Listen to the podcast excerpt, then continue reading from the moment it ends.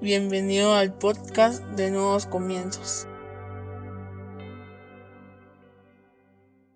Bienvenidos sean todos y cada uno de ustedes una vez más a Nuevos Comienzos. Qué alegría tenerlos con nosotros este día. Hoy vamos a hablar sobre espera a llegar a la mejor parte. Para eso, yo te voy a invitar a que vayas a tu Biblia o a tu aplicación y que busques Génesis 46 del versículo 28 al 30 en la versión PDT. Génesis 46 del 28 al 30 en la versión PDT dice, Israel envió a Judá antes de él a encontrarse con José en la tierra de Gosén. Israel y su gente llegaron después. José mandó a preparar su carroza y se fue a Gosén a encontrarse con su papá Israel. Cuando lo vio, lo abrazó y lloró largo rato, abrazándose con él. Luego Israel le dijo a José, ahora puedo morir en paz, porque ya vi tu rostro y sé que estás vivo. Cierra tus ojos, vamos a orar. Padre, en el nombre de Jesús, te damos gracias, Señor, por el privilegio que nos das de escuchar tu palabra. Te pedimos que hables a nuestra vida, a nuestra mente, a nuestro corazón, a nuestro espíritu, que renueves nuestros pensamientos, que nos permita, Señor, comprender a cabalidad todo lo que tú quieres enseñarnos este día. Pero sobre todo, que lo que hoy aprendamos, Señor, podamos poner ponerlo en práctica en nuestra vida diaria por medio de obras, para no solo ser oidores de tu palabra, sino hacedores de la misma. En el nombre poderoso de Jesucristo. Amén y amén. Como te digo, hoy vamos a hablar sobre espera llegar a la mejor parte.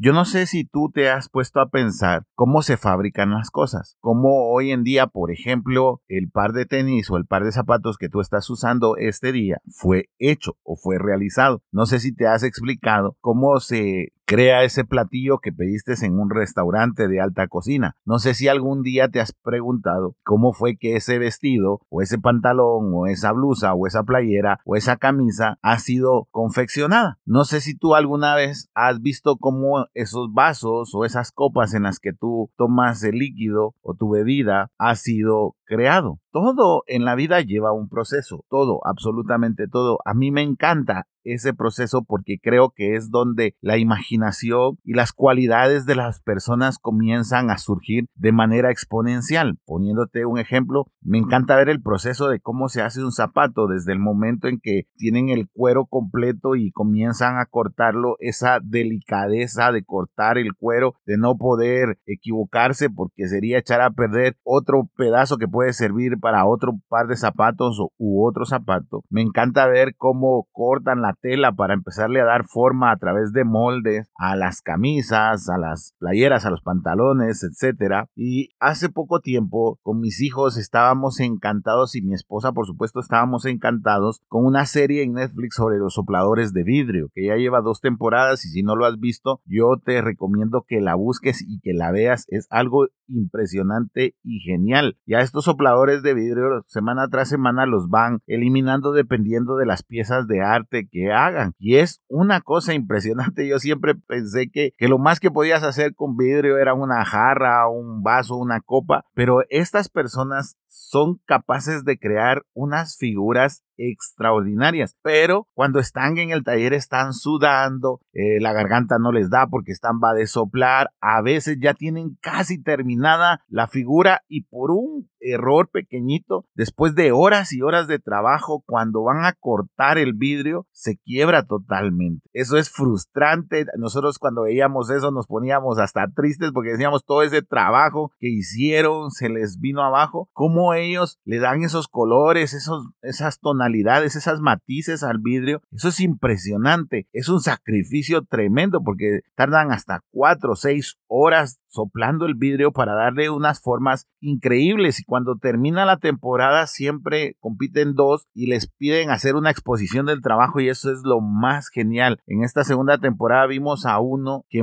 hizo clavos y tornillos y martillos con el vidrio y fue algo impresionante. Entonces a mí me gusta mucho ver ese proceso creativo, ese momento en el que ellos están sufriendo, están corriendo, están haciendo las cosas tratándoles de dar forma para que el producto final, para que en el momento final veas una obra de arte. Literalmente, tú puedes ver tus zapatos, tú los escogiste porque te gustaron y eso significa que son una obra de arte. Tú hoy tienes eh, un vestido o una ropa X porque te gustó y eso significa que es una obra de arte. Tú vas a un restaurante a pagar cierta cantidad de dinero porque sabes que el platillo que te van a servir también es una obra de arte de sabor. Pero todo eso lleva su proceso desde que cortan las verduras, desde que cortan la carne, comienzan a, calentar todos los sartenes en, en la cocina. Todo eso lleva su tiempo y lleva su proceso. Como personas y como cristianos, nosotros muchas veces ignoramos ese proceso o nos decepcionamos a través de ese proceso. ¿Qué pasaría si estas personas sopladoras de vidrio que yo te indico, al momento que se les quiebra la pieza que han estado trabajando durante horas, se dieran por vencidos. Nos quitarían el placer de ver esa obra de arte terminada. Todo lo contrario, vuelven con más fuerza y lo hacen aún más rápido y lo presentan y uno ve unas obras de arte que yo le decía a mi esposa, me encantaría tener una de esas figuras en mi casa. Sigo una cuenta en Instagram de la fabricación de artesanal de zapatos de alta calidad y es impresionante ver a, los zapateros con las cuchillas o los bisturí creo que son o no sé, con un filo impresionante, pero cómo tienen ese pulso para darle forma a los zapatos, pero entrevistando a uno de esos maestros zapateros, o no sé cómo se les llama, él decía, ahora me ven hacer esto con una precisión magistral, pero han ignorado todo el tiempo que me corté, todo el tiempo en el que me pasé, todo el tiempo en el que la figura no quedaba como debía, etcétera, etcétera, etcétera. Y eso es lo que pasa cuando nosotros vemos un producto terminado, ignoramos todo el tiempo que hay detrás para llegar a ese producto. Como te digo, como personas y como cristianos, nosotros muchas veces ignoramos todo ese proceso que hay detrás para llegar al producto terminado. Y cuando ese proceso comienza a ser para nosotros muy largo o comienza a ser para nosotros muy cansado, comenzamos a tirar la toalla, comenzamos a darnos por vencidos pensando que no vamos a llegar nunca a terminar ese proceso, como que nunca vamos a llegar a hacer una obra de arte en las manos de Dios. Comenzamos a creer que para nosotros no hay oportunidad, que siempre vamos a estar de la misma manera. Y eso es una gran mentira. Sabes, José tiene un sueño en el capítulo 30 y lo que nosotros leímos es en el 46. Son 10 capítulos más adelante. Acompáñame, Génesis 37, 5. José tuvo un sueño, se lo contó a sus hermanos y ellos lo odiaron todavía más. Desde ese momento hasta ese versículo que nosotros leímos al inicio, han pasado exactamente 16 años. Durante 16 años, José tuvo que lidiar con ese sueño que tuvo, en el cual él se convertiría en gobernador de todo. Tuvo que pasar hambre, cárcel, esclavitud, juicio y martirio antes de que su sueño se volviera realidad, pero eso lo ignoramos. Siempre hablamos de José como ejemplo de perseverancia, pero nunca hablamos de José como un ejemplo de llegar a la mejor parte. Cuando tú una entrada para el cine, tú comienzas a ver en los primeros minutos de la película, comienzas a ver cómo se está desarrollando o cómo te están presentando cada uno de los personajes que van a formar parte de esa película. En los siguientes 10 minutos comienzas a entender un poquito de qué va la película. En la siguiente media hora comienzas a ver explosiones si es una película que sea de acción o, o comienzas a ver todo el enredo amoroso si es una película que es comedia romántica. Y en los últimos 15 minutos tú estás al borde de los nervios o de las lágrimas, ahí en la butaca, esperando que se resuelva todo el entramado que llevó durante una hora la película. Y termina con un final excelente. Ganan los buenos, eh, siempre la pareja que soñamos o que queremos se queda junta, etcétera, etcétera, etcétera, o aquel niño consiguió cumplir su sueño. Nadie se va del cine, bueno, en su sano juicio, nadie se va del cine a media película, nadie hace eso. ¿Por qué? Porque entonces no valió la pena que haya pagado un boleto o no valió la pena el tiempo invertido porque no logró ver el epílogo de esa película. Pues igual es nuestra vida. No vale la pena que nos pongamos a pensar en renunciar si aún estamos en el proceso y no hemos llegado a la mejor parte. No vale la pena de que nos echemos atrás después de estar durante cinco años luchando, durante siete años, durante diez años, durante veinte años luchando, sin lograr ver el epílogo de nuestra vida, sin lograr ver aquello para lo que Dios ha trabajado tantos años en nuestra vida. Nos echamos para atrás antes de llegar a la mejor parte. Como te decía, todo, todo quiere un proceso y nuestra vida también quiere un proceso. Nadie logró el éxito de la noche a la mañana. Nadie Ha logrado sobreponerse a situaciones adversas de la noche a la mañana. Todo eso ha llevado un proceso, todo eso ha llevado un tiempo. Es urgente que nosotros comprendamos que estamos en un proceso. Algunos estamos más avanzados en ese proceso, algunos estamos iniciando el proceso y algunos están en lo más duro del proceso, pero lo que es seguro que tienes que esperar a llegar a la mejor parte, a ese epílogo de tu vida donde tú comienzas a ver que la situación cambia. Déjame ponerte un ejemplo, ya no de la fabricación de algún producto, sino déjame ponerte un ejemplo real. Cuando yo nací, nací afortunadamente en un hogar cristiano, con mi papá y mi mamá casados, todo parecía ir sobre ruedas. Es más, gracias a Dios nací en un hogar donde había bastante libertad económica, había un buen nivel socioeconómico. De pronto eh, nació mi hermano, comenzaron el montón de problemas con los años y al final, cuando yo tenía 12, 13 años, mi papá decidió que valía más eh, su vida fuera de nuestra casa o de nuestro hogar y nos dejó. Y en ese momento nos dejó sin ningún centavo nos dejó absolutamente en la ruina, en la quiebra, si puedes comprenderlo mejor. Y de pronto la vida nos cambió de la noche a la mañana. Mi mamá me despertaba en las noches, como te lo he comentado en algunos podcasts, para acompañarla y a encerrarse en el baño a llorar durante horas, horas, literalmente. Y yo estaba despierto ahí solo haciéndole compañía a ella. Durante unos meses estuvimos de esa manera hasta que uno de los hermanos de mi mamá, a quien yo considero como un papá, le dijo que abriera una tienda y mi mamá no tenía un solo centavo para abrir esa tienda. De pronto, un día X llegó un camión lleno de, de víveres. ¿Para qué? Para que mi mamá pudiera eh, simple y llanamente abrir su negocio y así pudiéramos subsistir. Y ahí comenzamos y recuerdo perfectamente que el primer día que nosotros comenzamos con la tienda, eh, yo estaba zarandeando el maíz, que es lo que se hace, ayudando a mi mamá, apoyando a mi mamá. Y ese día entró una persona a la tienda que me conocía sin saber que no, yo estaba ahí. Y no sabes la vergüenza que yo pasé porque quiera que no, eh, no estaba acostumbrado a eso. Más adelante comenzamos a tener clientes donde pedían un quintal de maíz y obviamente mi mamá no podía cargarlo, mi hermano estaba muy pequeño y nosotros no teníamos ni una bicicleta de reparto ni siquiera un troque o un diablito como les conocen en otros países. Y entonces me tocaba a mí, después de trabajar, llegar a la casa, cargar el quintal y caminar tres o cuatro cuadras para ir a dejar ese quintal de maíz, porque eso representaba una cantidad de X de dinero que nos permitía a nosotros tener nuestra comida. Y eso fue durante años. Recuerdo cuando comencé a trabajar, me pidieron que trabajara los días sábados, pero que trabajara el día completo. Y todo mi sueldo, literalmente se lo entregaba a mi mamá a causa de que necesitábamos salir adelante, necesitábamos comprarle cosas a mi hermano pequeño. Y yo le decía a mi mamá, sabe, hágame unos panes y yo me los voy a llevar. Y literalmente yo me salía de la academia donde yo daba clases y me iba al puesto del hot doquero, del chuquero, como decimos aquí en Guatemala, a pedirle de favor que me permitiera calentar mi pan en la parrilla. Ustedes saben lo que significa eso. Saben lo que significa sentarse a cenar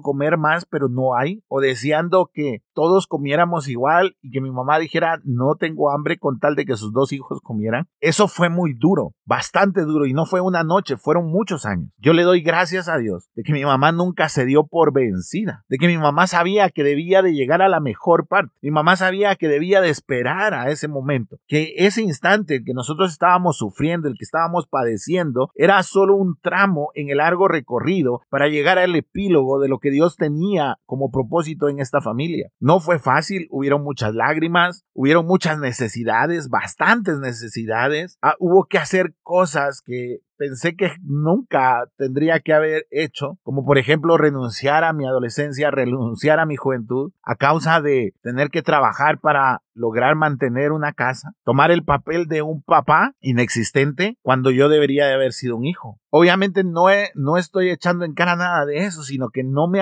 no me arrepiento de ello, sino que eso me formó como persona. Pero si tú me preguntas, no fue fácil, no fue agradable, sino que fue muy duro. Yo no sé en la situación en la que tú estás hoy. Yo no sé si hoy te juntaste con tu familia y tuvieron que decidir quién comía y quién no comía. Yo no sé si hoy tú viniste a la iglesia literalmente sin ningún centavo. uno de los días más dolorosos fue el día viernes. Hoy todo el mundo dice es viernes y el cuerpo lo sabe y ya están felices porque van al fin de semana. Yo odiaba los viernes. Literalmente odiaba los viernes. Quería que el mundo me tragara el día viernes, porque era el día de física. Era el día en el que yo tenía que ir con mis tenis rotos. Literalmente, sin, sin la parte de arriba del tenis, se veía mi calcetín y todos mis amigos se burlaban. Y un viernes de esos, después de tanta burla que me hicieron en, en el colegio, porque mi mamá no tenía para comprarme esos tenis, cualquiera, los de 50 quetzales que venden en el mercado, cualquier tenis, mi mamá no lo tenía porque significaba que una semana no pudiéramos comer. Mi papá llegó a visitarnos y mi papá llevaba unos tenis de marca. Y recuerdo que yo le dije, qué lindos están esos tenis. Pero yo lo hice con la expectativa que mi papá me dijera que me los iba a dar. ¿Sabes qué fue lo que hizo mi papá en ese momento? Levantó su tenis, me acuerdo que eran unos Reebok blanco, preciosos los tenis, a mí me encantaron. Los puso sobre una de las sillas de la, creo que de la única silla que teníamos en la casa. Se los amarró y me dijo, escúchame bien, vos nunca vas a tener para ponerte un par de tenis como estos. Esa estaba siendo la parte oscura del proceso. Esa era la parte en donde uno toca fondo. Esa era la parte donde todo lo de adentro comienza a arder y a decir, ya estuvo bueno. Mi mamá escuchó esa frase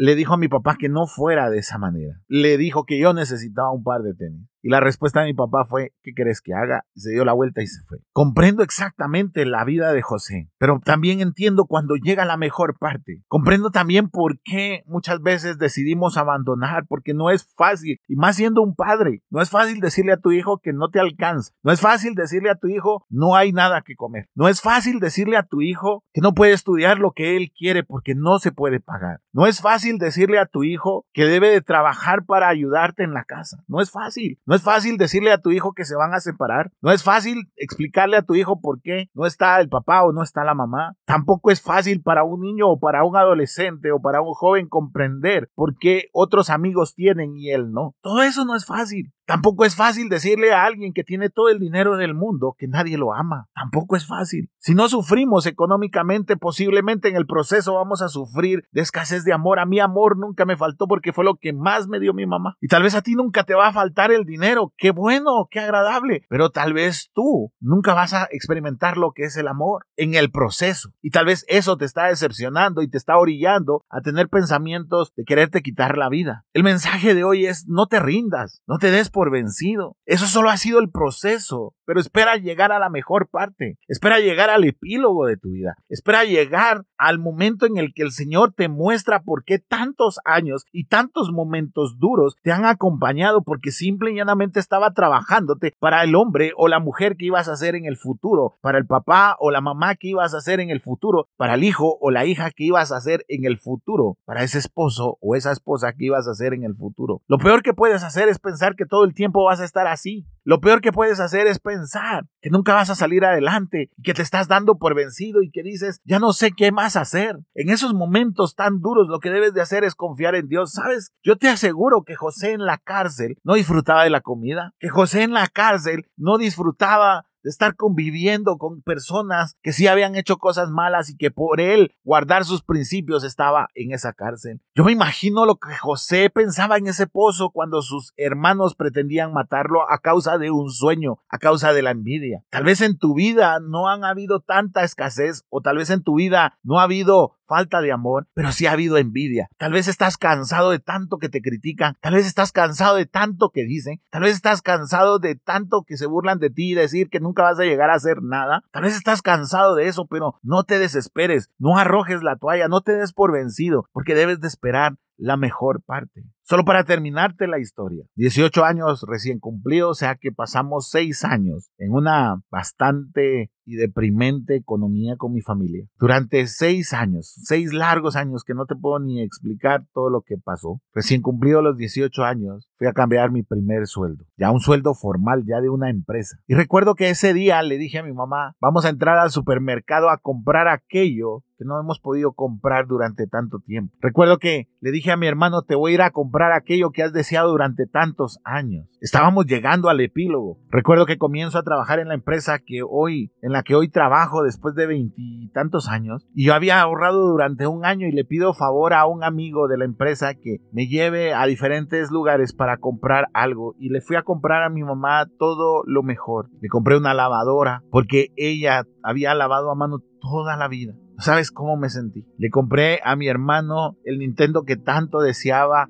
por el que se iba a meter a las casas de sus amigos y por el que muchas veces le hizo muchos problemas a mi mamá y hasta muchas veces le gritó a causa de que no le podía comprar ese bendito Nintendo. No sabes cómo me sentí cuando mi mamá vio su lavadora, cuando me pidió favor que le explicara cómo se usaba. No sabes cómo me sentí que por fin mi mamá iba a tener paz con mi hermano porque ahora él podía invitar a sus amigos a la casa a jugar un Nintendo. Pero fue un trabajo de un año y fueron seis aprendiendo a llegar a ese trabajo. Los sueños se cumplen, pero hay un proceso. Esas obras de arte en vidrio que ves se sudaron durante horas, se tuvieron que repetir, se tuvo que tener demasiada experiencia en un taller de soplado para poder llegar a hacer esas obras de arte. Te aseguro que si hoy te digo y te reto a que hagas una obra de arte en vidrio y te doy una introducción rápida de cómo soplar el vidrio, no lo lograría porque se necesita experiencia. Te aseguro si yo intercambio mi vida con la tuya, no lograría llevar mi vida porque se necesita experiencia. Si yo intercambiara mi vida con la tuya, yo no podría llevar tu vida porque se necesita experiencia. ¿Sabes por qué es el proceso? Porque necesitabas experiencia. Como te digo, todos estamos en diferentes etapas del proceso. Algunos estamos saliendo, algunos estamos entrando a otro proceso, algunos vamos en el momento más tenso de ese proceso. Pero déjame decirte algo. Espera llegar a la parte buena. Espera llegar en el momento en el que el Señor dice hasta aquí. A partir de hoy no desesperes. Y si hay que seguir compartiendo la comida, sigue compartiendo la comida, pero con un sentido de agradecimiento al Señor. No desesperes si hoy pasas lo que nos pasaba a nosotros. Mi mamá nos decía, vamos a la sexta y solo era ponernos enfrente de la vitrina a desear poder comprar lo que había en esa vitrina. No desesperes si hoy tu hijo te está pidiendo ir a algún lugar y tú no tienes la posibilidad de llevarlo. No desesperes.